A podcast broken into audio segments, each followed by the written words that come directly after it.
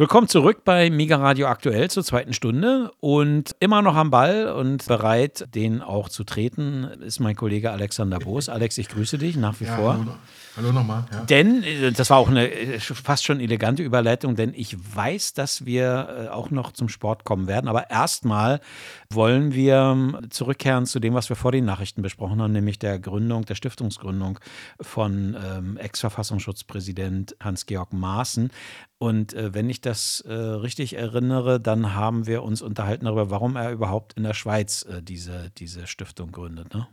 Genau, und ich war ja so ein bisschen auf der Suche nach dem Kritikpunkt dieses Tagesschaubeitrags, den ich vorhin zitiert habe. Wir haben ja gelernt, Herr Maaßen hat jetzt mit vielen, hat jetzt mit einigen Geschäftsleuten in der Schweiz diese Stiftung gegründet, mit welchem Notar er war, mit, wo er den Kaffee trinken war, wo er den 16.30 nach dem Termin war und ist aber alles ganz geheimnisvoll und äh, ja und, und alles Staats, jetzt schon staatszersetzen, nee, ist ein bisschen übertrieben jetzt von mir, aber, Ja.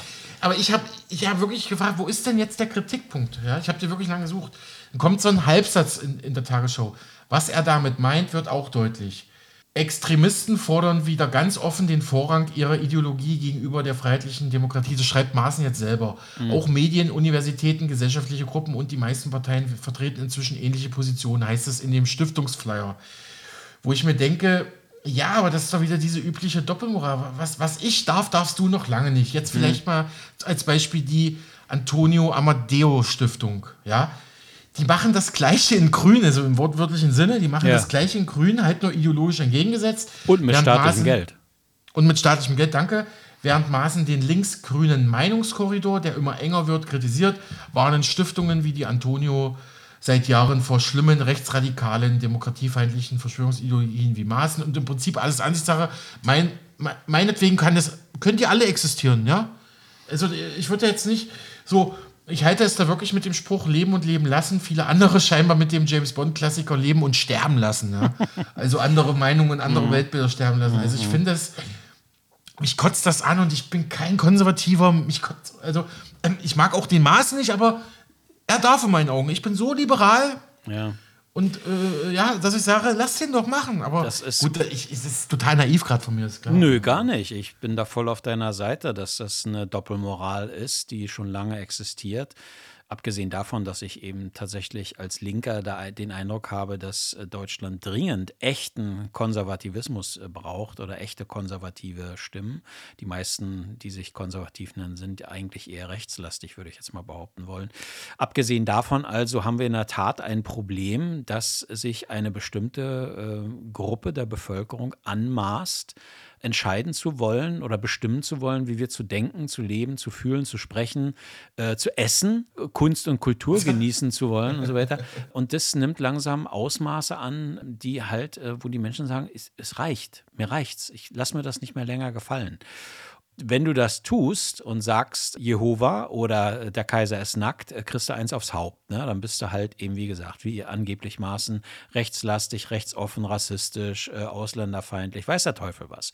Das sind dann immer so diese Totschlagsargumente, die auf dich einprasseln oder wenn wir über den Ukraine-Krieg reden, sobald du eben zum Beispiel anfängst, äh, sowas zu machen wie jetzt Alice Schwarzer oder, oder Sarah Wagenknecht mit ihrer ähm, für ihr, mit ihrem Manifest für den Frieden, wirst du rund gemacht. Äh, du hast keine andere Meinung. Es ist f- so ein bisschen fundamentalistisch wie bei der römisch-katholischen Kirche. Du hast keinen anderen Gott neben mir zu haben. Ne? Und dann wirst du äh, sofort diffamiert, wirst sofort rund gemacht. Und vor allem passiert das ja auch, damit eben nicht so viele, also es soll ja auch Leute abschrecken, soll ja Sympathisanten abschrecken, die dich, die dich eventuell unterstützen, die genauso denken wie du, äh, immer noch verunsichert sind und äh, dann die Ansage bekommen, wenn du mit dem äh, fraternisierst, bist du auch ein Schwurbler und ein, ein fast, fast Nazi oder sowas. Und da sagen viele Leute, nee, das will ich nicht. Ich, und, und verständlicherweise, ne, wer will sich schon mit, mit, mit ähm, Nazis gemein machen? Das ist doch, ähm, das ist, will doch kaum einer. Und das ist tatsächlich eine Debattenkultur, die stinkt. Und die stinkt schon sehr, sehr lange. Und die, die geht mir wirklich auf den, auch auf den Zeiger. Und man muss trotzdem aufpassen, dass man das nicht, dass man da nicht unter diesem Deckmantel tatsächlich, wie soll ich sagen, Dinge wieder hoffähig macht, die wir schon einmal besiegt hatten. Und das ist eben tatsächlich, also wir haben äh, Lehren gezogen, oder wir sind besonders gebrannte Kinder, glaube ich, Deutschland. Und, und wir müssen da echt tatsächlich ein bisschen deutlicher hingucken. Wir haben eben nach wie vor nicht, glaube ich nicht, die Gelassenheit, äh, mit wirklich Rechtsradikalem, mit rechts, mit rechtem, äh, mit rechten Ideologien wirklich so umzugehen, gelassen umzugehen. Also ich meine, in Italien zum Beispiel geht das ja ganz anders. Ne? Also wir hatten ja über uns auch schon über Giorgia Meloni unterhalten und so weiter und ihre faschistische Vergangenheit oder neofaschistische Vergangenheit.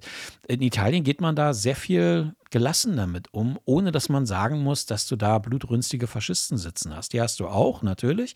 Aber ähm, das ist, ähm, die gehen da sehr viel besser mit um und es verhindert eben nicht, dass ein Kommunist oder ein ehemaliger Kommunist Staatspräsident werden kann oder so etwas. Ne? Also und Aldo Moro ist ermordet worden in den, in den 70ern, weil er Kommunisten zum ersten Mal in die Regierung gelassen hat. Das würde heute gar nicht mehr so gar nicht mehr stattfinden in der Politik Italiens. Aber in Deutschland ist es ja schon ein Problem, wenn du, äh, wenn du irgendwie in ehemaligen, also als junger Mann, äh, der zum, zum Wachregiment Felix Dzerzhinsky wollte, der darf eben nicht äh, Staatssekretär in, in der, in der äh, Senatsverwaltung verbauen werden, ne, wenn wir uns erinnern. Äh, so verlogen ist das. Aber ähm, äh, Altnazis, die äh, ihre Rente, äh, ihre Pension aufgegessen haben, die nie belangt wurden für ihre Verbrechen in der BRD, das ging. Ja, ne? Und äh, ja, diese Doppelstandards gehen mir, gehen mir genauso auf den Geist, Alex. Da musst du dich überhaupt nicht irgendwie komisch fühlen. fühlen. Und weil du die äh, Amadeo Antonio Stiftung angesprochen hast, das find, die geben ja und, äh, unter anderem, äh, betreiben die die Webseite Belltower News. Ach, Und die die sind sind, das. genau. Und die sind, die sind, ähm, sind ja mal angetreten. Ich glaube, die Seite hieß früher äh, Kein Bock auf Nazis oder so, glaube ich, hieß die. Und äh, der Impetus eigentlich ist, der ist ja total zu unterstützen, dass man also wachsam ist, ein Watchtower darstellt äh, gegen rechte Umtriebe und gegen Antisemitismus vor allem auch und so. Aber das, was dort passiert bei Belltower News, grenzt eben fast schon an Rufmord. Ne? Und äh, wenn du dort dann versuchst, gegenzuhalten auf der Seite und zu sagen, Moment mal, kommt mal runter. Also beispielsweise, als der Brandanschlag auf ähm, das Hotel in Großströmkendorf äh, war, beziehungsweise dort dann alle erzählten, weil sie dort irgendwo ein Hakenkreuz gesehen haben, Rechte hätten das äh, Flüchtlingsheim dort äh, angezündet und später stellte sich heraus, nee, es war nicht so. Es war ein Feuerwehrmann, der halt ein Feuerteufel ist und äh, in der ganzen Gegend über Wochen Scheunen angezündet hat.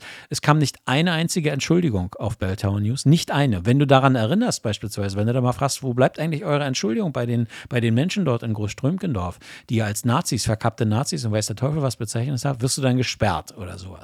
Oder es wird dagegen gehalten, na, du verteidigst ja aber die Richtigen oder sowas. Ne? Oder, anderes Beispiel, äh, auf Belltower News wurde die These vertreten, während der Corona-Pandemie, dass es eine Korrelation äh, von nicht geimpften und Wahlergebnissen der AfD gegeben habe. Ja, die fand ich super, die Studie. Unfassbar, Also, unglaublich, gesagt, ja, ja, also. unglaublich.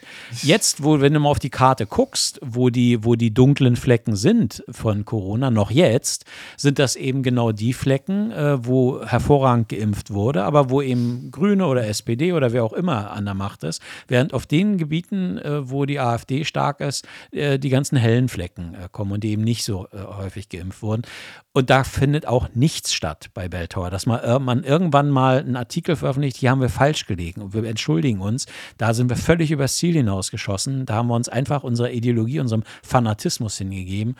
Das sind so für mich Beispiele, wo es tatsächlich schlimm wird. Und ich glaube tatsächlich, dass da etwas sich verrannt hat auf, auf der linken Seite äh, des parteipolitischen Spektrums und die tatsächlich glauben, dass sie irgendwie, weiß ich, dass sie uns das Feuer bringen und wir alle anderen bescheuert sind. Und irgendwie, sobald du sagst, äh, ernsthaft sagst, es kann so nicht weitergehen, wir kriegen ein Problem, wenn wir mehr als eine Million äh, Menschen aus anderen Kulturkreisen nach Deutschland lassen. Wir haben schon mit denen, die 2015, 2016 nach Deutschland kamen und hier versorgt wurden, versucht wurden, integriert zu werden, haben wir jetzt noch Probleme. Wir haben ja sogar Probleme äh, so gesellschaftspolitischer Art mit der zweiten und dritten Generation sogenannter Gastarbeiter. Und dass das alles nicht, nicht geklärt wird. Und wenn du das ansprichst, wenn du zumindest eine, eine ganz nüchterne, sachliche Auseinandersetzung oder Problemlösung versuchst zu finden oder sagst, es kann nicht sein, dass Flüchtlinge mit armen Menschen in Deutschland um preiswerten Wohnraum konkurrieren müssen, dann bist du ein verkappter Nazi für diese Leute. Und das ist eine, das ist eine Debattenkultur, die, die einfach nicht funktioniert und die gefährlich ist, weil sie eben tatsächlich zu Radikalisierungen führt. Und das ist der eigentlich springende Punkt. Und da sind wir dann schließlich der Kreis wieder zu Hans-Georg Maaßen. Ich glaube, dass, also ich will ihn jetzt nicht in Schutz nehmen und in Verteidigung, also verteidigen ohne Not, aber die bloße Tatsache, dass da jemand sagt, ich vertrete konservative Wertvorstellungen und die will ich auch äh, öffentlich debattieren, ohne dass man mir sofort äh, nachsagt, dass ich direkt aus der Hölle komme und irgendwie noch nach Schwefel rieche oder so.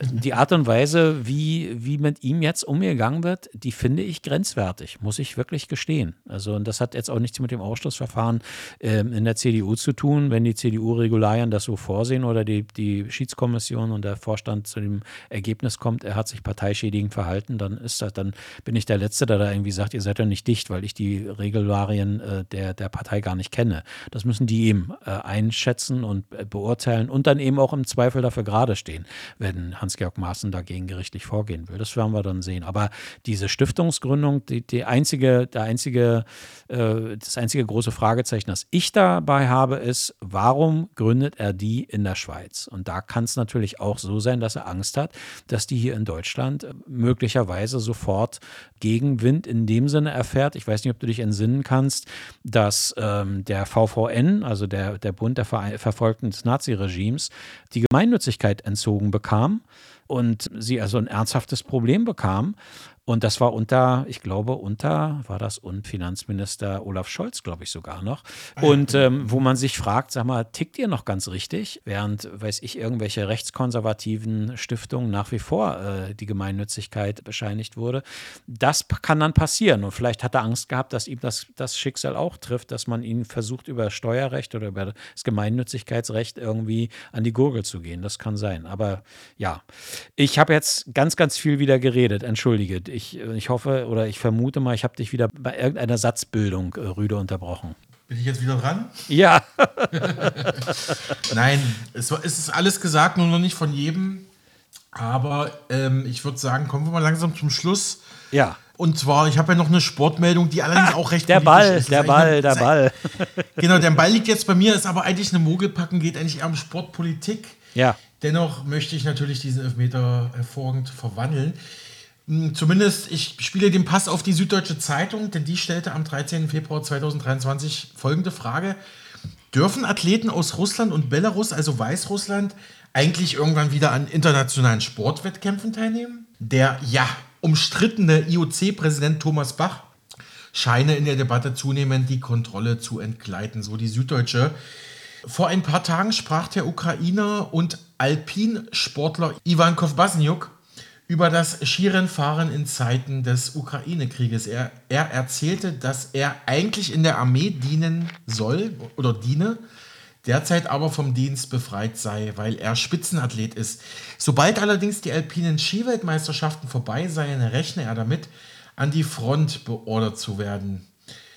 Dorthin also, wo Familie und Freunde seit einem Jahr sterben, ne, muss man ja sagen, wir hatten es ja jetzt schon öfters in den letzten Tagen bei uns im Programm und auch heute wieder. Ja, dorthin also, wo seine Familienfreunde seit einem Jahr sterben, wo Sportstätten zerbombt werden von russischen Kräften. Und da hat er es schon etwas Surreales, als Bach von einem ukrainischen Reporter genau dazu befragt wurde. Und auch dazu, dass das oder ob russische Athleten weiterhin von internationalen äh, Wettbewerben verbannt bleiben sollen, da sie ja angeblich so der Duktus Wladimir Putins Kriegskurs schweigend mitrügen. Also haben wir wieder, wir haben ja oft genug lang und breit debattiert, äh, Sport und Politik, wie das der Zusammenhang ist. Mhm. Möchte ich jetzt nicht nochmal aufmachen, das Fass. Äh, Bach entgegnete, ja, er verstehe das Leid, unterstütze die Ukraine, wo es gehe. Dann fügte er allerdings an, dass man auch bei der Olympischen Friedensmission verpflichtet sei. Und ähm, seit jeher sei es ja Tradition, auch Athleten aus dem Land von Kriegstreibern, so hat er sich ausgedrückt, zuzulassen. Äh, wenn auch dann ohne Flaggen, ohne Hymnen und sonstige Abzeichen, wie es das Internationale Olympische Komitee, das IOC, jetzt mit Russland plane. Unterdessen forderten in den letzten Tagen große Sportnationen wie die USA, Japan, Südkorea, Australien, Neuseeland oder auch äh, europäische Vertreter wie Deutschland, England, Frankreich weiterhin, solange Putin seinen barbarischen Krieg fortführt, dürfen Russland und Belarus nicht vertreten werden bei Olympia, äußerte sich etwa Großbritanniens Kulturministerin Lucy Fraser kürzlich auf Twitter, also im Prinzip, Putin habe das selbst in der Hand, äh, schweigen seine Waffen, dann dürfen seine Sportler auch wieder dran teilnehmen. Allerdings betonte IOC-Präsident Bach, am Ende liege es nicht an Regierungen zu entscheiden, wer an Sportevents teilnimmt, denn das wäre auch das Ende dieser Großereignisse. Ne? Allerdings habe das auch niemand aus der, Welt, aus der Weltpolitik vor, äh, sagte Bach. Jedenfalls appellierte das IOC wieder an alle Regierungen, sie mögen doch bitte zur Vernunft kommen und ähm, ja, dem Sport weiterhin eine Chance geben. Ich übersetze es jetzt mal ein bisschen, breche es ja. mal ein bisschen runter. Ja. Aber du kannst mal gerne sagen, wie siehst du das mit diesen. Eigentlich bräuchte man jetzt Ilona Pfeffer, unsere Kollegin, weil die ist absoluter Biathlon und alpine Sportexpertin, ja, aber vielleicht kriegen wir es auch also ich weiß, dass in der Debatte äh, äh um die Olympiaboykotte 1980, 84, dass es da ganz, ganz, ganz heftige Debatten gab von Sportfunktionären, von Politikern, die sagten, das muss endlich aufhören, dass der Sport derart äh, politisiert wird. Das begann ja schon 1976 in Montreal als die afrikanischen Staaten äh, die Olympiade äh, mhm. boykottierten, wegen, ich glaube, wegen Südafrika, wenn ich das noch richtig in Erinnerung habe. Egal wie. Jedenfalls wurde da schon ähm, debattiert, dass das aufhören muss. Also, dass es nicht sein könne, dass Sportler in Haftung genommen werden für die Politik ihrer Staaten. Das kann man natürlich auch anders sehen, denn sie, die DDR behandelte ihre großen Spitzensportler immer und nicht ohne Grund als Botschafter in Trainingsanzügen. Und das wird in anderen Staaten auch nicht anders sein. Und ähm, ehrlich gesagt bin ich überrascht gewesen, dass das IOC diesen Vorstoß ausgerechnet in der Zeit macht, in der der Krieg in der Ukraine tobt. Ähm, das ist dass ein solcher Affront gegen, gegen die westliche Staatengemeinschaft, dass ich eigentlich überrascht bin, dass da nicht viel, viel härtere Reaktionen äh, gekommen sind. Und wir sehen es ja, äh, du hattest es zwar große, naja, große Sportnationen sind die USA schon und eigentlich auch Japan und Südkorea. Aber egal, es, sind, es geht ja vor allem darum, dass den weiteren Boykott, den weiteren Ausschluss Russlands und Belarus aus der olympischen Familie von Staaten gefordert werden, äh, die zur transatlantischen Gemeinschaft gehören. Das heißt also G7, EU, NATO. Alle anderen Staaten fordern das ja nicht. Die, äh, denen ist das im Zweifel ähm, maximalen Kopfschütteln wert oder die sagen, okay, unter neutraler Flagge und neutraler äh, Hymne, warum nicht? Mhm. Und dann darf man ja nochmal daran erinnern, die DDR musste jahrelang eine gemeinsame Mannschaft mit der Bundesrepublik gegen ihren Willen, obwohl sie ein souveräner Staat war, gegen ihren Willen gemein, gemeinsame Mannschaft bilden, musste unter neutraler Flagge und mit, mit ich glaube, das war die äh, neunte Sinfonie von, von Beethoven als Hymne oder so, musste das über sich ergehen lassen und sie hat, DDR hatte ja kein kein Krieg angefangen oder irgendwie völkerrechtswidrige Dinge getan. Es war einfach nur, weil der Alleinvertretungsanspruch der Bundesrepublik herrschte und die genügend Macht besaß, zusammen mit dem Westen, das im EOC auch durchzusetzen, bis dann 68 das erste Mal die DDR mit einer eigenen Mannschaft antreten konnte in Mexiko. Deswegen, also wir sind da wieder auf dem Gebiet der Doppelstandards und der Verlogenheit. Und wenn ich höre, äh, dass ausgerechnet die USA sich da wieder zum größten Vorkämpfer aufschwingen, dann muss ich mal sagen, wenn Russland und Belarus ähm, nicht mehr teilnehmen sollen, beziehungsweise weiter ausgeschlossen sein sollen, weil das Völkerrecht verlass, äh, verletzt wurde oder, wie soll ich sagen, wegen, wegen Kriegstreiberei oder wegen eines barbarischen Krieges, dann kann ich nur sagen, dann sollten wir auch auf die USA verzichten oder auf, auf ihre Flagge und ihre Hymne, weil äh, da müssten sie für die nächsten Jahrzehnte irgendwie ausgeschlossen und boykottiert werden für die Völkerrechtsverletzungen und die Kriege, die die USA so über die Welt gebracht haben. Das wird natürlich dann immer sofort als äh, Whataboutism kundgetan oder abgetan. Aber mich mich ärgern diese Doppelstandards, diese, dieses Aufstellen von, von Wertmaßstäben, an die sie sich selber nie halten und äh, aber andere dafür bestrafen wollen. Und das, glaube ich, funktioniert so eben nicht mehr. Möglicherweise ist es auch eine, eine Rebellion von Bach, das weiß ich nicht. Ich glaube, mich erinnern zu können, dass Bach von dem Boykott 1980 betroffen war. Also ich bin mir nicht mehr ganz sicher, aber ich glaube, davon rührt zum Beispiel auch ähm, möglicherweise seine Motivation her. Äh, das will ich jetzt nicht, will ich eben nicht ausschließen, aber äh, das würde äh, passen. Da müsste ich ehrlich gesagt aber nochmal mich genauer kundig machen. Aber mir ist so, als wenn Bach von dem Olympiaboykott äh, der Moskauer Spiele durch den Westen wegen des Einmarsches der Sowjetunion in Afghanistan betroffen war nochmal zurück ähm, und ganz grundsätzlich, ähm, mich überrascht an der Debatte eher, also ich könnte damit leben, äh, muss ich gestehen, äh, wenn das IOC sagt, äh, aufgrund des Drucks und aufgrund der Sichtweise der Völkergemeinschaft, der Mitgliedsländer des IOC, machen wir das weiter so, dann schließen also Russland und, und belarussische äh, Sportler aus. Äh, ja, dann ist das eben so. Aber mich würde tatsächlich, mich würde diese Verlogenheit äh, daran stören muss ich gestehen. Und vor allem finde ich viel, viel, viel interessanter, ich wiederhole mich, die Tatsache, dass das IOC in der jetzigen Situation, bei der Konstellation und, im Wissen, dass die USA, dass äh, die transatlantische Staatengemeinschaft im Kreis springen wird, wenn das äh, jemand fordert, das finde ich das eigentlich Interessante, den eigentlich interessanten Aspekt bei der, bei der ganzen Angelegenheit.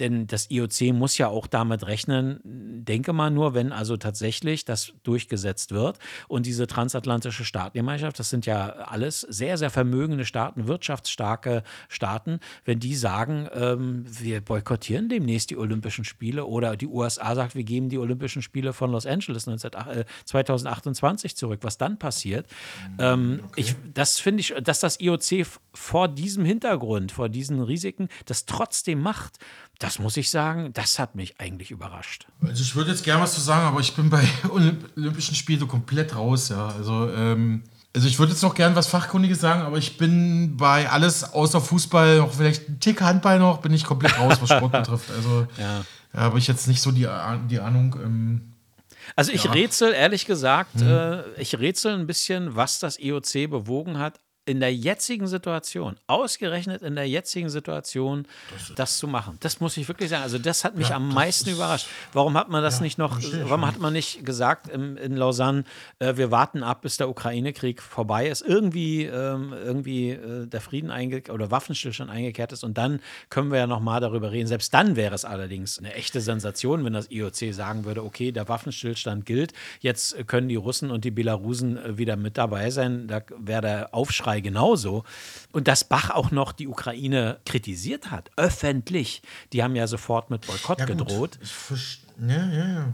Das finde ich also, wirklich. Also, was ihn da geritten hat, muss ich sagen, mhm. das ist eine der großen Fragen im Moment für mich. Kann ich dir leider auch nicht beantworten, aber ja, es ist ein sehr ungünstiger Zeitpunkt. Ja, aber wie autark ist denn das IOC eigentlich? Das gehört doch auch mit zur westlichen Wertegemeinschaft, oder? Ja, ja, deswegen ja. Das, genau aus dem das Grund. Da hast du völlig nicht, recht. Genau aus dem Grund ja. hast du völlig recht. Und bislang ist es ja so mhm. gewesen, das IOC ist als Ausrichter der Olympischen Spiele davon abhängig inzwischen, weil die ja so gigantisch geworden sind, ist davon abhängig, dass du solvente Staaten hast, die die Spiele überhaupt ausrichten können. Da sind ja inzwischen Summen das ist im immer Spiel. schwieriger in der Zukunft. Genau, genau. Das heißt, du kannst nicht darauf setzen, dass ein Land wie Mauretanien äh, Olympische Spiele aus, ausrichtet oder ein Land wie Afghanistan. Das heißt, du bist angewiesen auf finanzkräftige Staaten. Und das sind nun einmal auch auf lange Sicht gesehen, werden das auch weiterhin die transatlantischen Staaten durchaus sein. Und vor Übrigens, dem Hintergrund finde ich das mhm. sehr, sehr interessant, dass das IOC, denn die wissen das natürlich auch, dass sie trotzdem diesen Kraftakt jetzt oder diese heraus oder diese, wie soll ich sagen, Kraftprobe, so würde ich es formulieren, dass sie das jetzt äh, riskieren. Warum ist mir echt Rätsel. Hm, übrigens interessant, dass du gerade ausgerechnet Afghanistan als Beispiel wählst, weil das wird jetzt der, äh, der Themenschwerpunkt nach unserem jetzigen Kollegengespräch. Das ist ein guter, das ist ein guter mm. Teaser und ein dezenter Hinweis für den Rausschmeiß. ja, nee, du hast ja recht. Ich, nee, aber du hattest es schon erwähnt, wir haben, wir haben eigentlich alles gesagt, nur noch nicht jeder ja, hat es gesagt. Klar, äh, noch ein Satz zu, ich verstehe deine Verwunderung komplett, aber ich glaube, das IOC hat doch schon immer mal ein paar Bäcker geschossen, wo keiner wusste, wo wahrscheinlich selbst die, die, die Mitglieder selber nicht wussten, was sie da machen. Ja. Also das IOC ist ja jetzt nicht bekannt für eine solide, stringente Politik, oder? Ja. Oder sehe ich das falsch? Ja und nein, aber wie gesagt, also die, das IOC lebt davon, dass die, wenn sie die Spiele vergeben, dann ist das Wichtigste von allem, von überall, äh, also jedes nur denkbare Kriterium ist das wichtigste Kriterium, dass eine Staatsgarantie da ist. Das heißt, dass der Staat, des, der Ausrichter der sich bewerbenden Stadt eine Garantie ausspricht, die Kosten zu tragen. Also, dass das nicht am IOC hängen bleibt. Äh, was bisher noch nie der Fall war, ehrlich gesagt. Also, deswegen gibt es ja auch heftige Kritik, dass also gigantische Spiele inzwischen stattfinden und das IOC die Hand aufhält und das IOC im, im Grunde genommen ja auch noch Geld damit macht. Das finde ich wirklich. Vielleicht, vielleicht Vielleicht weiß Ilona mehr. ja, das ist eine gute, eine gute äh, Gelegenheit, äh, ihre Expertise einzuholen. Gut, Alex, ich denke, wir haben wieder viel besprechen können, viel vertiefen können. Ähm, haben natürlich ein paar neue Fragen, ein paar neue Fragezeichen. Ähm, müssen wir also nach Antworten suchen. Aber wir haben ja, wie gesagt, ja auch versierte Kolleginnen und Kollegen, die uns dabei weiterhelfen können.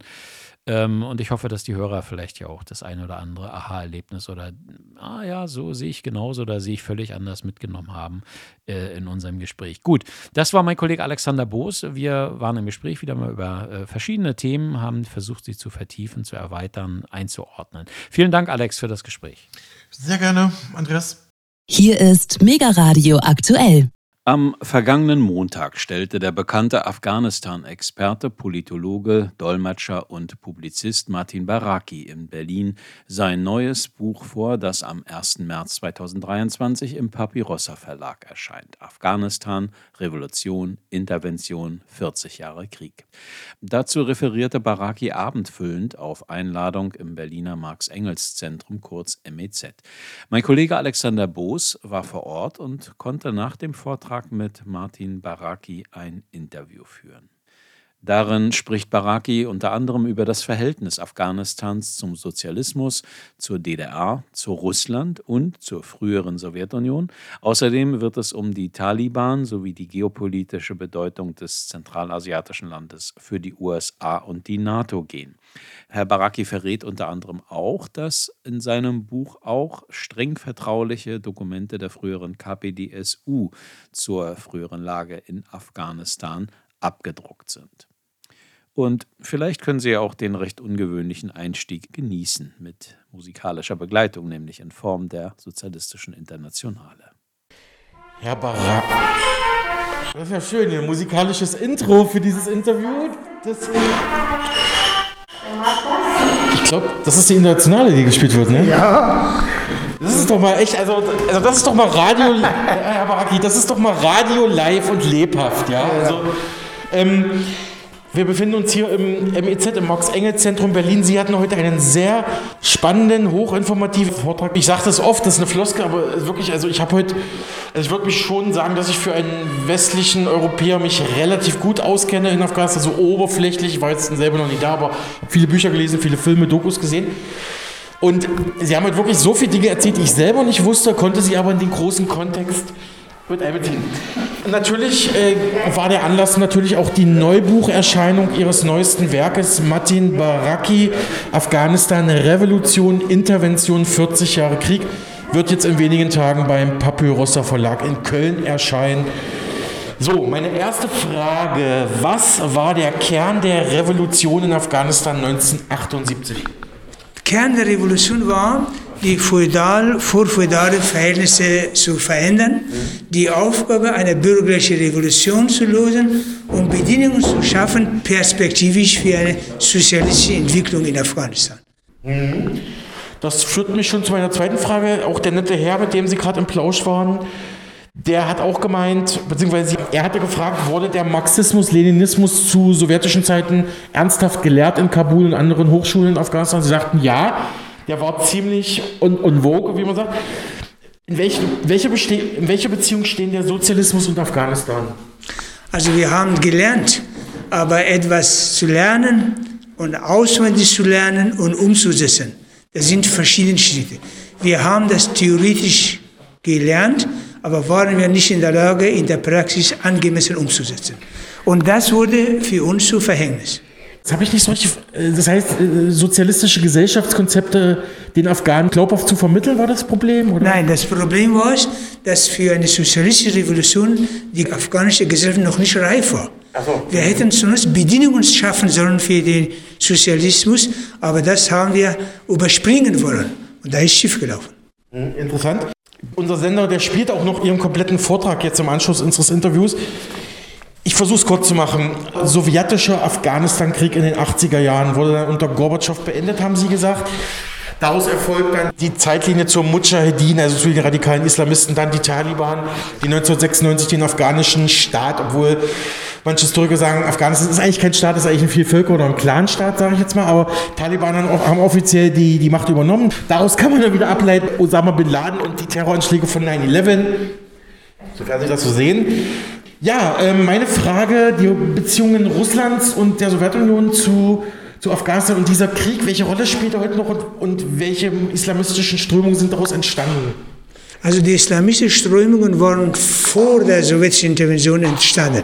Okay. Also deren Existenz und vor allem deren Konzeption, die demokratische Regierung in Afghanistan zu stürzen, hat dazu geführt, dass die Sowjetunion interveniert hat. Ansonsten hätten die Sowjetunion nicht interveniert. Ich habe in meiner Arbeit Dokumente, streng vertrauliche Dokumente der KPDSU abgedruckt und auch analysiert, dass die Sowjetunion auf keinen Fall militärisch intervenieren wollte. Die ja. haben dann interveniert, als sozusagen die rote Linie überschritten war und die Gefahr bestand, dass die afghanische Regierung gestürzt wird. Ja, ähm, kleiner Hinweis. Diese Dokumente der sowjetischen KPDSU, also der Kommunistischen Partei der Sowjetunion, sind teilweise auch als, wie sagt man, Faksimile abgedruckt in Ihrem Buch oder, oder werden daraus die, zitiert? Die sind, die sind abgedruckt. Können Sie unseren Hörern noch mal kurz die Schwesterorganisation der NATO erklären? Was, was war das nochmal? Das waren also in dieser Region des Nahen und Mittleren Ostens militärische Strukturen so ähnlich wie die NATO. Okay. Unter der Führung der Vereinigten Staaten. Okay. Und die sollen an der Südgrenze der Sowjetunion dafür sorgen, dass die Sowjetunion auch nicht nur in Europa, sondern auch in der Region des Nahen und Mittleren Ostens auch umkreist wird. Das führt mich schon zu meiner nächsten Frage, Herr Baraki, und zwar zur These des bedeutenden und einflussreichen US-Spitzendiplomaten Henry Kissinger was hat der nochmal über Afghanistan gesagt und welche geopolitische Bedeutung kommt dem afghanischen Land zu? Also Afghanistan hat eine sehr große geostrategische Bedeutung für die Vereinigten Staaten. Er sagte, die Revolution darf keine Schule machen. Wir sollen alles dafür einsetzen, um diese Revolution zum Scheitern zu bringen, was denen auch gelungen ist. Und die haben gesagt, wenn Afghanistan Schule macht, dann besteht die Gefahr, dass die gesamte Region revolutioniert wird, dann ist unser Öl weg. Genau, das geht ja auf die Brzezinski-Doktrin zu im Prinzip, aber man hatte noch vor 1990 Angst, Afghanistan würde endgültig zu einem roten kommunistischen Land werden, in dem in den sowjetisch geprägten Block. Und wenn das einmal passiert, ist das wie so ein Dominoeffekt, dass auch umliegende Staaten eventuell auch diesem Weg folgen könnten und dementsprechend werden dann die Rohstoffe verstaatlicht und können nicht mehr von US-Konzernen ausgebeutet werden. Aber die Afghanen, die afghanische Führung hat gesagt, wir sind weder Kommunisten noch Sozialisten. Ja. Wir wollen einfach unsere Gesellschaft auf demokratischer Basis auch sozial lösen. Das ist unsere Konzeption dass die landlose Bauern Land bekommen, die Landknechte Land bekommen, Arbeit bekommen, dass die Frauen und Männer Lesen und Schreiben beigebracht bekommen. Wir wollen eine Demokratisierung der gesamten Gesellschaft. Das war die Konzeption. Aber die haben, um uns besser bekämpfen zu können, vor allem in den Augen der Islamisten, uns als Kommunisten eingestuft. In eine Schublade des Kommunismus. Obwohl die Afghanen keine Kommunisten waren. Auch niemand hat in der afghanischen Führung jemals gesagt, dass sie Kommunisten seien. Ja, sehr interessant, danke, Herr Baraki. Meine naive Frage, Sie haben gesagt, in, in Kabul gab es oder gibt es heute noch eine sehr gute polytechnische Universität. Ich bin in der DDR geboren, den Begriff kenne ich noch. Gab es da auch, ähm, oder hat man sich das auch bei der DDR oder beim sowjetischen Bildungssystem, Hochschulsystem abgeschaut? Oder wie, wie kam das? Ja, also das Schulsystem in Afghanistan wurde eins zu eins von der DDR übernommen. Eins zu eins. Also, und das Hochschulsystem Afghanistan war nicht alles so wie die sowjetische, aber nur die Hochschulen, die von der Sowjetunion unterstützt wurden. Projekte der Sowjetunion war, hat man die sowjetische Bildung übernommen. Aber es gab amerikanische, es gab französische Schulen und auch BRD-Schulen, die nach hiesigen westlichen äh, Methoden oder Curriculen gelehrt und unterrichtet wurden. Danke. Herr Baraki, noch mal ganz kurz für unseren Sender Mega Radio aktuell. Ist eine Riesenfrage, aber welche Bedeutung haben Bodenschätze und Ressourcen in Afghanistan? Stichwort Erd es gab Bodenschätze, es gibt Bodenschätze, aber Afghanistan ist ein gebirgiges Land. Afghanistan wird nicht umsonst als Schweiz Asien bezeichnet. Aha. Und diese Bodenschätze stecken unter diesen Bergen. Und die auszubeuten ist sehr kostspielig und davon halten sich die westlichen Mächte fern. Genau, das, es, es lohnt sich für die nicht. Äh, noch nicht vielleicht. Danke, hatten Sie auch gesagt, genau. Vielleicht noch ganz abschließend zur heutigen Zeit. Ähm, wir hatten jetzt vor zwei Jahren gesehen den Truppenabzug der USA und Sie hatten vorhin im Vortrag gesagt, die Revolution, also eine linke Revolution in Afghanistan steht derzeit nicht zur Debatte. Das hat das afghanische Volk nicht auf der Tagesordnung, haben Sie gesagt.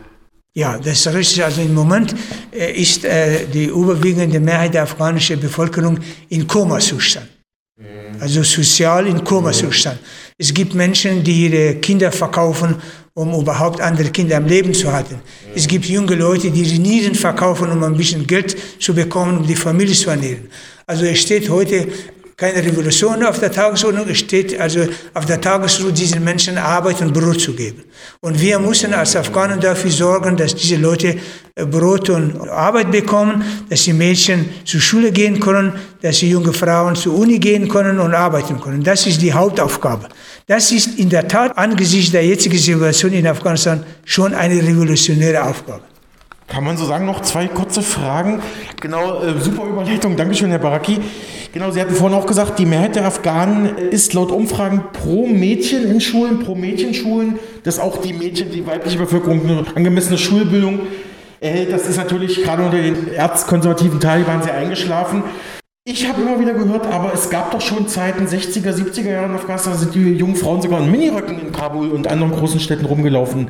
Ist das eine Legende oder stimmt das? Nein, das stimmt. Also vor allem die Hochphase der Frauenbewegung in Afghanistan, wo die alle Möglichkeiten hatten, in höchsten Positionen zu kommen, in der Politik, in der Wirtschaft, in der Wissenschaft, war die Phase der afghanischen Regierung, äh, DVPA-Regierung. Die sind in die DDR geschickt worden, haben die Ausbildung bekommen, Universitäten besucht, in anderen sozialistischen Ländern. Zuletzt 80 Prozent der Bildungswesen und der Gesundheitswesen war in den Händen der afghanischen Frauen. Wir haben Generälinnen gehabt, Pilotinnen gehabt und hochrangige Politikerinnen bis zum Politbüro, Ministerinnen, in allen Bereichen waren die afghanischen Frauen vertreten. Das wurde dann eben von, von den Islamisten zunichte gemacht. Als die Islamisten 92 die Macht übernommen haben, der erste Dekret des Präsidenten war, Frauen aus dem öffentlichen Leben zu vertreiben. Dass nach dieser doch sozialistischen Revolution Frauen quasi gleichgestellt den Männern in so einem, wie soll ich sagen, zentralasiatisch, doch eher patriarchalisch geprägten Region und dann auf einmal diese komplette Kehrtwende unter die Taliban. Das muss ja auch für die Frauen, für die afghanischen Frauen selber ziemlich leidvoll ja, gewesen sein. Ja, die, die äh, Linksregierung, also 78 nach der Revolution, haben sie verboten, dass Polygamie gibt.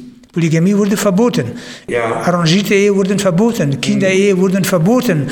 Äh, Brautgeld wurde verboten. Mhm. Also das war wirklich, wie gesagt, am meisten von dieser Revolution, selbst wenn gescheitert ist, haben die Frauen profitiert. Die waren eigentliche Profiteure dieser Revolution. Mhm. Ja, Herr Baraki, Sie Heimatland, Sie kennen das Land äh, Afghanistan sehr, sehr gut. Wie ist denn Ihrer Meinung nach aktuell der Stand bei der Schulbildung für Mädchen und Frauen in Afghanistan. Gibt es da einen Fortschritt oder ist das alles nur westliche Propaganda mal ein bisschen? Ja, eigentlich im Moment die konservativen Kräfte der Taliban, ich habe in meinem Buch auch den Begriff benutzt, haben angefangen, einen Krieg, regelrechten Krieg gegen die Frauen zu führen.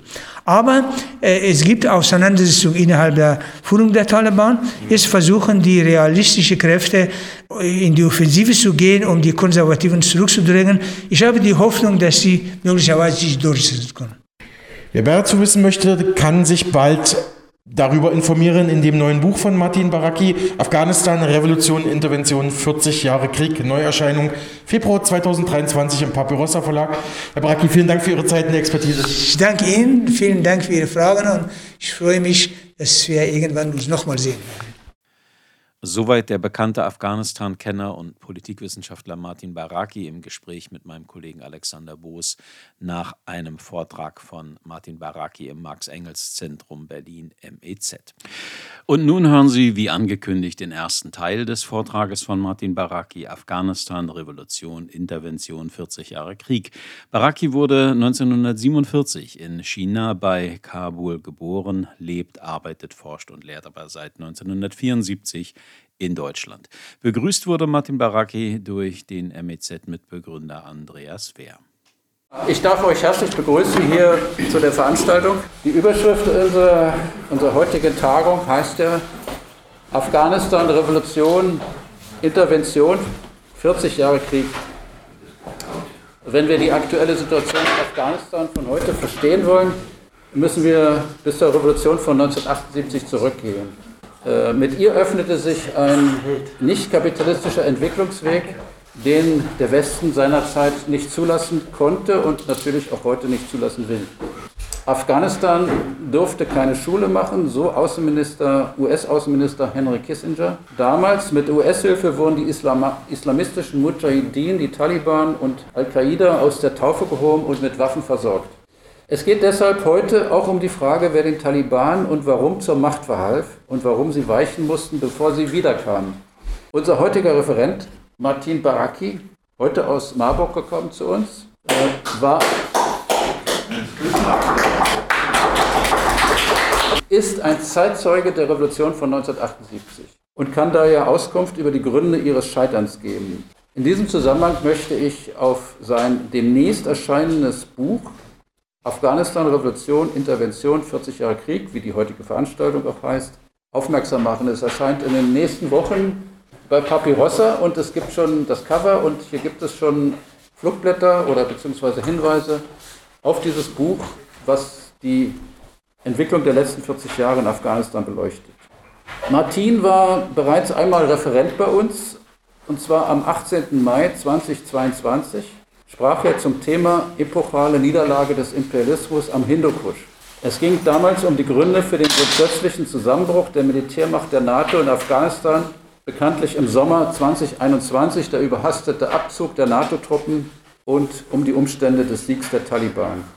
Ich will noch darauf hinweisen, also man kann wieder BVG fahren oder es ist wieder erlaubt ohne Maske, aber wir tragen heute die Maske aus Rücksicht auf die Gesundheit des Referenten, der darum gebeten hat, dass wir das heute tun. Und ich denke, dass wir das respektieren sollten und dass das auch kein Problem ist. Man hat das ja die ganze Zeit getan und wir können das heute auch wieder tun.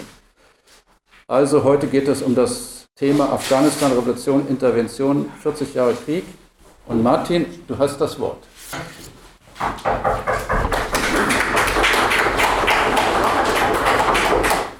Vielen Dank, lieber Andreas, für deine freundliche Worte, die du, die du mir gesagt hast. Es ist mir eine große Freude und eine große Ehre, heute vor Ihnen sprechen zu dürfen. Ich werde heute keinen Vortrag über Afghanistan halten, sondern ich werde das Buch, was jetzt Ende Februar erscheinen wird, vorstellen. Und das hat natürlich mit Afghanistan zu tun. Als ich äh, mit dem Studium angefangen habe, das war Sommer 1978, und gleich im April war in Afghanistan die Revolution. Ich habe gedacht, wie machen wir es aus Afghanistan, das ein feudal, halb feudales Land ist und über 90 Prozent von Menschen weder lesen noch schreiben können und die Menschen sind sehr arm.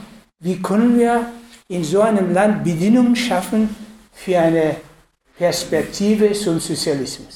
Und ich habe gedacht, da muss ich dann die Länder, die Situation der Länder studieren, wo ähnliche Verhältnisse herrschten wie in Afghanistan und sich auf den Wege zum Sozialismus gemacht haben. In den sozialistischen Ländern war es so, wenn ein Funktionär der Partei bestraft werden sollte, Entweder wurde er nach Sibirien geschickt oder wurde als Botschafter nach Mongolei geschickt. Ja? Und ich habe gedacht, Martin Baraki war kein Mitglied der Partei, im Ausland konnte man kein Mitglied werden, sondern Sympathisant dieser Partei, die die Macht übernommen hatte. Und berief sich auf sozialistische Ideologie. Ich dachte, wenn ich mit meinem Studium fertig bin, dann gehe ich nach Afghanistan zurück und meine Freunde haben gesagt, Martin, mach schnell fertig deine Doktorarbeit. Ja, also ich habe gesagt, ich, ich will es, wenn ich zurück mit meiner Doktorarbeit fertig bin, gehe ich nach Afghanistan und meine Freunde haben gesagt, Martin, für dich ist schon jetzt in der Abteilung für internationale Politik der Partei ein Platz reserviert. Und wenn man da einen Job bekommen hat, dann war dann die Tür geöffnet für diplomatische Tätigkeiten. Da? Also ich dachte, du kommst doch vielleicht eines Tages als Botschafter, kannst du nach Mongolei gehen. Und ich habe dann sehr gerne die Entwicklung in der Mongolei studiert. Da waren viele Bücher aus der DDR und anderen Sozialistländern über den Weg der mongolischen Volksrepublik zum Sozialismus, so hießen die Bücher. Und dann dachte ich, ich will das alles studieren, damit wir von dem lernen, wie wir das machen. Dann habe ich auch ein bisschen Klassiker, was Sie da hinten sehen, auch studiert, wie die Klassiker sich vorgestellt haben. Also das ist die Konzeption meines Buches. Die Klassiker haben gesagt, naja, unter bestimmten Bedingungen ist es möglich, dass die ehemalige Kolonien oder Kolonien, Halbkolonien und rückständigen oder in Rückständigkeit gehaltenen Länder auch zum Sozialismus gehen können. Das ist dann dann möglich, wenn andere fortschrittliche Länder, das heißt sozialistische Länder, die dann gab in der Zeit, da sind, um diese Länder zu unterstützen. Ich dachte eigentlich, für Afghanistan sind die Bedingungen dann günstig. Ja? Wir können von anderen sozialistischen Ländern unterstützt werden und können wir dann den Weg eben für Sozialismus. Das heißt aber, Afghanistan war äußerst unterentwickelt, feudal, halbfeudale Verhältnisse. Wir mussten zunächst die Aufgabe einer bürgerlichen Revolution lösen, das in Afghanistan nicht gegeben hat. Und das wurde später dann in Kommentaren sehr massiv diskutiert. Die Leute um Lenin waren der Meinung, wenn es zu einer Revolution käme in diesen Ländern, jetzt werde ich konkret Beispiel Afghanistan, diese Revolution sei keine sozialistische Revolution, sondern das ist eine nationaldemokratische Revolution. Und in dieser Phase der Revolution müssen wir eigentlich ein nationales Bundes schließen. Also wir müssen ein Bundes schließen, auch mit der nationalen Bourgeoisie. Wir müssen sogar den Weg ebnen. Wir müssen sogar die nationale Bourgeoisie unterstützen, dass sie in den Land investieren und buchstäblich Arbeiterklasse produzieren. Also ihre, ihre, diejenigen Kräfte, die dann denen den Grab schaufeln. Und das hat mich äußerst interessiert. Ich dachte, für uns ist das so. Und auf dem Kommentar gab es aber einige Leute, die diese Meinung von Lenin abgelehnt haben. Zum Beispiel Sultanzadeh, da war, damals gab es kommunistische Partei in Iran. Da war Vertreter der Kommunistischen Partei Iran auf der Sitzung von Kuomintern und Roy, Vertreter der Kommunistischen Partei Indien in der Sitzung von Kuomintern. Die haben gesagt, nein, wenn in unseren Ländern zu einer Revolution käme, dann sollen unsere Parteien die Führung übernehmen. Also unter unserer Führung und Bündnis mit der Bourgeoisie und was da alles da gibt, machen wir die Revolution. Wir können dann schneller zur Revolution gehen. Aber die Leute um Lenin haben gesagt, das wäre der falsche Weg. Das wäre so ähnlich, wenn wir eine Treppe hochgehen und wir springen von der ersten auf die fünfte oder sechste Treppe. Dann fallen wir auf die Nase und dann wird unsere Nase kaputt gehen. Und wir Afghanen haben buchstäblich den Weg gewählt. Ja? Also wir sind nicht den Weg gegangen, die theoretisch eigentlich schon äh, möglich, und die wofür theoretische Grundlage gegeben. Eigentlich Afghanistan war nicht reif für eine Revolution. Aber es ist so gekommen, dass Afghanistan bis 1973 Monarchie war. Und 71, 72 kam zu einer großen Dürreperiode. Es sind 1,5 Millionen Menschen verhungert, sind gestorben. Es gab Familien, die ihre Kinder in die Städte mitgenommen haben und buchstäblich da sitzen lassen haben, stehen lassen haben und selber weggelaufen in der Hoffnung, dass Ehemann kommt und das Kind mitnimmt, damit diese Kinder am Leben bleiben. Solche Verhältnisse herrschen. Die UNO, heute würde man sagen, die internationale Gemeinschaft. Ja, die internationale Gemeinschaft ist ein schönes Wort, aber in der Tat, die, die NATO hat sich heute zur internationalen Gemeinschaft erklärt im Prinzip. Aber ich will zu höflich sein, nennen wir es einfach so, die internationale Gemeinschaft haben damals gesagt, wir müssen den Afghanen helfen. Es gab von allen Seiten, vor allem von UNO, sehr viel Hilfe. Aber die Hilfe, die eigentlich für diese Leute waren, die nicht äh, verhungern mussten, ist in die Taschen von den Herrschenden gelandet. Ja. Es bestand aber in der Zeit Gefahr eines Volksaufstands. Innerhalb der Monarchie hat man gesagt, wir müssen es versuchen, diese Kräfte zu kanalisieren. Sonst wird zu einer Revolution oder zu einer Revolte kommen, dann ist die gesamte Dynastie weg. Dann wurde innerhalb der Monarchie ein Beschluss gefasst, wir schicken den König nach Italien, da soll der Urlaub machen. In seiner Abwesenheit machen wir einen Militärputsch. Den stoßen wir und wollen wir aus Afghanistan eine Republik machen. Es ist auch tatsächlich so gekommen. Dann 1973 wurde Afghanistan Republik. Der ehemalige Ministerpräsident der Schwager und Cousin des Königs war, bei uns ist so Verwandtschaften äh, heiraten miteinander, ja, Cousine und Cousin und heiraten sie, der ist ein afghanischer Präsident geworden. Der hat eine Rede gehalten und hat viele Reformen versprochen. Und interessant ist aber, dass bei diesem Militärputsch die afghanischen Offiziere, die ihm geholfen haben, waren alle diejenigen, die in der Sowjetunion Ausbildung gemacht haben. Jetzt werden Sie fragen, wieso denn in der Sowjetunion eigentlich? Dazu sage ich Ihnen auch was. Eigentlich schon während des Zweiten Weltkriegs, das während des Eule nach Athen zu tragen, hier sowas zu erzählen, Sie wissen besser als ich, hat Konzeptionen gegeben, die Sowjetunion zu umzingeln. Bedingungen zu schaffen für eine eventuelle Vernichtung der Sowjetunion, für einen Überfall. Von äh, Churchill gibt es ganz interessante Strategien. Und äh, nach dem Zweiten Weltkrieg gab die Strategie, die Sowjetunion von allen Seiten zu umzingeln. Wir wissen da, dass als erster äh, nicht Warschauer Vertragsstaaten gegründet wurden, sind dann die NATO. Also das war nicht anderes als in Europa die Sowjetunion einzudämmen.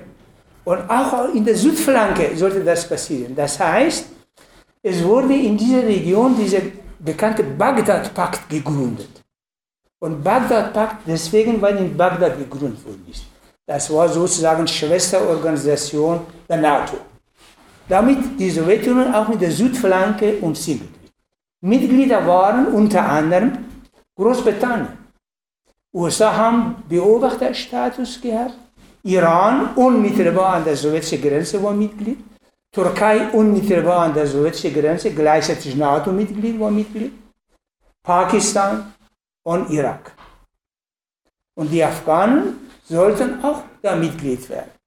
Die USA haben gesagt, hier, macht doch mit. Der afghanische Monarch sagte, wir machen nicht mit. Wir bleiben neutral. Wir sind im Ersten Weltkrieg und im Zweiten Weltkrieg neutral geblieben. Da sind wir von unmittelbaren Folgen der beiden Kriege verschont geblieben. Wir wollen neutral bleiben. Das war die Hochphase des Kalten Krieges. John Foster Dulles war in der Zeit Außenminister der Vereinigten Staaten. Der hat zu dem afghanischen Delegationsleiter äh, gesagt, blockfreie Neutralität sei unmoralisch. Also die Afghanen seien unmoralisch, dass sie nicht mitmachen. Wir werden euch keine Hilfe geben. Es gibt von uns keine Hilfe. Ihr seid für uns unmoralisch. Und die haben sich noch einen weiteren Schritt der Unmoralität geleistet, indem dass sie mitgemacht haben mit Jugoslawien unter Tito, Jamal Nasser in Ägypten, Sukarno in Indonesien und äh, Jawaharlal Nehru in Indien, afghanische König Shah haben die Blockfreistaaten initiiert. Diese Unmoralität hat für die USA die rote Linie überschritten. Haben gesagt, gibt es nichts, kriegt er nichts. Die Afghanen haben sich an die Sowjetunion gewandt, haben gesagt, wir brauchen Hilfe. Die Sowjets haben gesagt, wir stellen keine Bedingungen. Ihr braucht nicht mit uns irgendwelche Verträge zu schließen, braucht ihr nicht Mitglied des Warschauer Vertrages zu werden, wir geben euch Hilfe. Wir bilden euer Militär aus, ihr kriegt äh, Rüstungsgüter, wir geben dem afghanischen Staat jährlich 1000 Stipendien. Jedes Jahr können 1000 afghanische junge Leute, Frauen und Männer in die Sowjetunion zu ausbilden und so weiter. Es wurde in Kabul eine technische Universität, Polytechnische Universität gegründet. Das hat internationales Niveau gehabt. Diplomaten, die in Afghanistan waren, ihre Kinder haben zu dieser Universität zum Studium geschickt. Das war eine, eine, ein sehr hohes, äh, ein sehr hohes Niveau gehabt. Ja. Und als die USA gesehen haben, dass es so ist, ja, nee, kommst du dazu? Ja, und diese afghanischen Offiziere, die von der Sowjetunion ausgebildet worden sind, dann haben 1973 den Militärputsch mitgemacht. Ja. Und viele sind Minister geworden. Nachher Ministerposten, Staatssekretäre und hohe Posten haben bekommen. Diese hochrangige Offiziere, Kommandanten von Garnisonen und so weiter und so fort sagte der renommierte Afghanistan-Kenner Martin Baraki in einem Vortrag im MEZ, dem Marx-Engels-Zentrum in Berlin. Wir werden die Publizierung seines Vortrages zur Lage in Afghanistan in den nächsten Tagen hier bei uns im Programm fortsetzen. Damit sind wir aber erstmal für heute wieder am Ende von Mega Radio aktuell. Ein herzliches Auf Wiederhören bis morgen wünscht Ihnen Andreas Peter.